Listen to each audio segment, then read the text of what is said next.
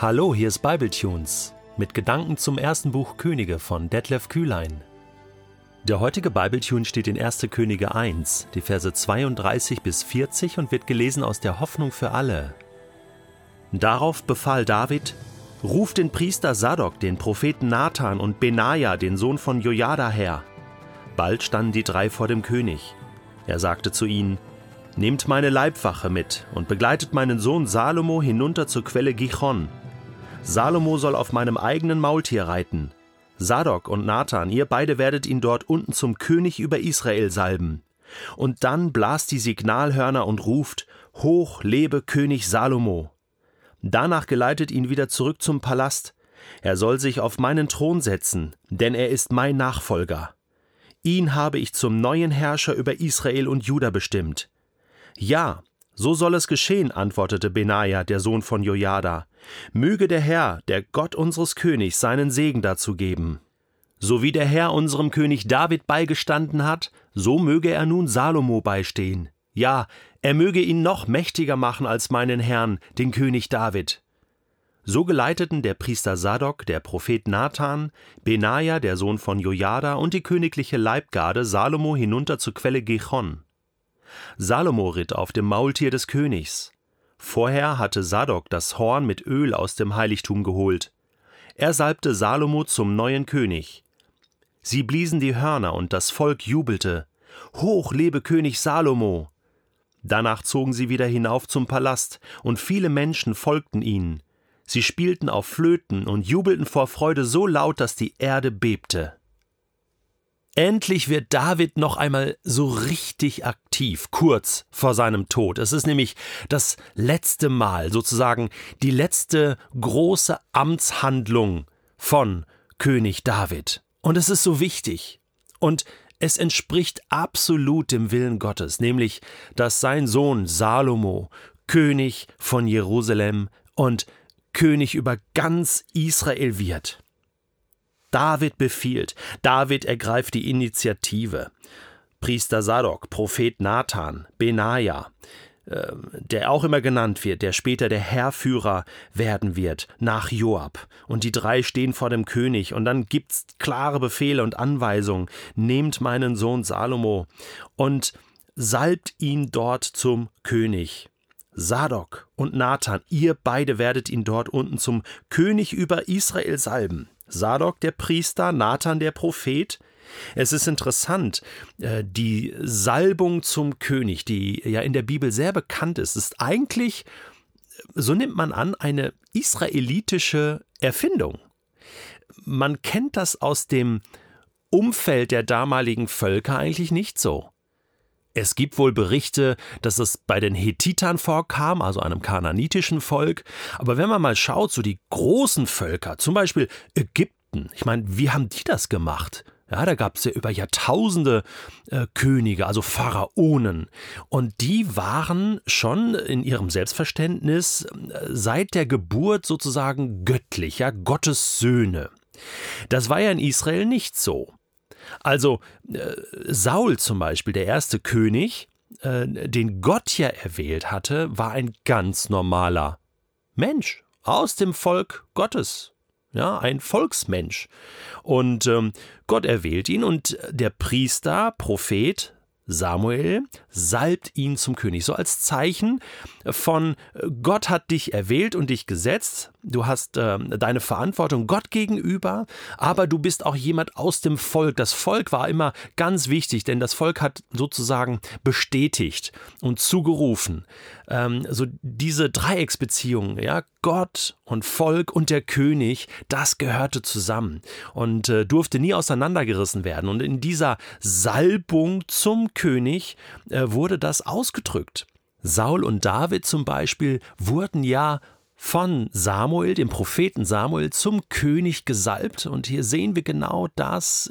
Gott befiehlt das, Gott erwählt.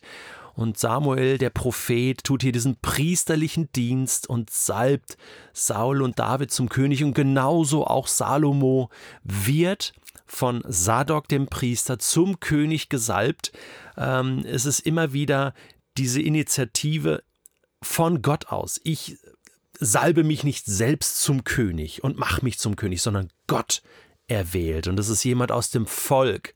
Und so ist das Ganze natürlich auch ein Vorbild, eine, eine Prophezeiung auf den Gesalbten, ja, den Maschiach im Hebräischen, äh, den Messias, auf den Israel äh, gewartet hat, in verschiedenster Art und Weise, aber man wusste es, es, es wird ein König sein, aus dem Volk, ein Mensch, den Gott erwählen wird, salben wird zum König in Jerusalem. Und äh, deswegen, äh, das ist natürlich hier zwischen den Zeilen wie so ein, ein prophetischer Hinweis. Und natürlich bin ich auch darüber gestolpert und du sicher auch beim Hören des Textes, äh, dass David hier befiehlt, Salomo soll mit seinem eigenen Maultier, heißt es hier, reiten. Ja, nehmt mein Maultier und begleitet meinen Sohn Salomo zur Quelle Gichon. Ja, und äh, wir erinnern uns, äh, im Matthäusevangelium wird das berichtet, dass ja auch Jesus auf einem, auf einem Esel äh, reitet nach Jerusalem. Ja, und da äh, gepriesen wird, Hosianna, gelobt sei der, da kommt im Namen des Herrn. So äh, diese messianische Wendung, die ja angekündigt wird im Propheten Sacharja. Ich schlage mal kurz auf. Prophet Sacharja, Kapitel 9 ist das hier. Da heißt es: Freut euch, ihr Menschen auf dem Berg Zion, jubelt laut, ihr Einwohner von Jerusalem. Vers 9 ist das. Seht, euer König kommt zu euch. Er ist gerecht und bringt euch Rettung. Und doch kommt er nicht stolz daher, sondern reitet auf einem Esel, ja, auf dem Fohlen einer Eselin. Und dann kommen weitere Prophezeiungen. Und diese messianische Prophezeiung, die, die äh, sehen wir einmal hier angedeutet in dieser Intronisierung äh, von Salomo und äh, später natürlich dieser erste große dieses erste große Einreiten des königlichen Messias, Jeschua, Jesus nach Jerusalem. Benaja, er ist der, der diese Situation versteht, begreift. Das ist hier etwas Entscheidendes. Und er lobt Gott und bittet Gott um seinen Segen und sagt, so wie der Herr unserem König David beigestanden hat, so möge er nun Salomo beistehen. Ja, er möge ihn noch mächtiger machen als mein Herr, den König David. Das ist so dieses, ach, das gefällt mir so. Noch mehr. David, du bist über wenig treu gewesen.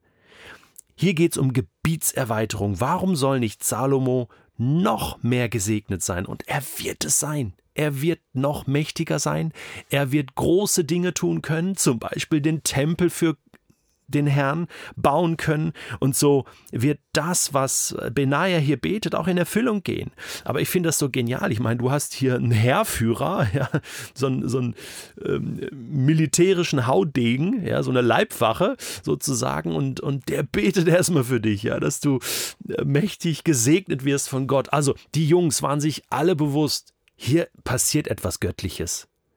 Gott ist derjenige, der der eigentliche König ist. Er setzt Könige ab, er setzt Könige ein, er erwählt, er salbt. Das alles ist hier eine himmlische Sache. Und wir stehen in Verantwortung vor Gott. Interessant, oder?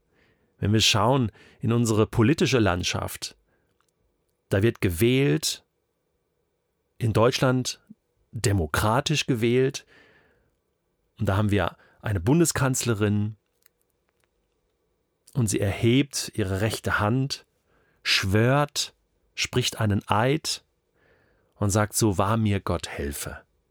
In dieser kleinen Klausel, was schon lange nicht mehr jeder Politiker einfach so sagt bei der Vereidigung, steckt genau dieser Gedanke drin. Eigentlich bin ich mir hier bewusst, vor wem ich stehe und in wessen Verantwortung ich das Land führe vor wem ich Rechenschaft abgeben muss, so wahr mir Gott helfe. Ja, die großen Augen Gottes schauen auf mich und ich habe Verantwortung vor diesem Gott und vor dem Volk.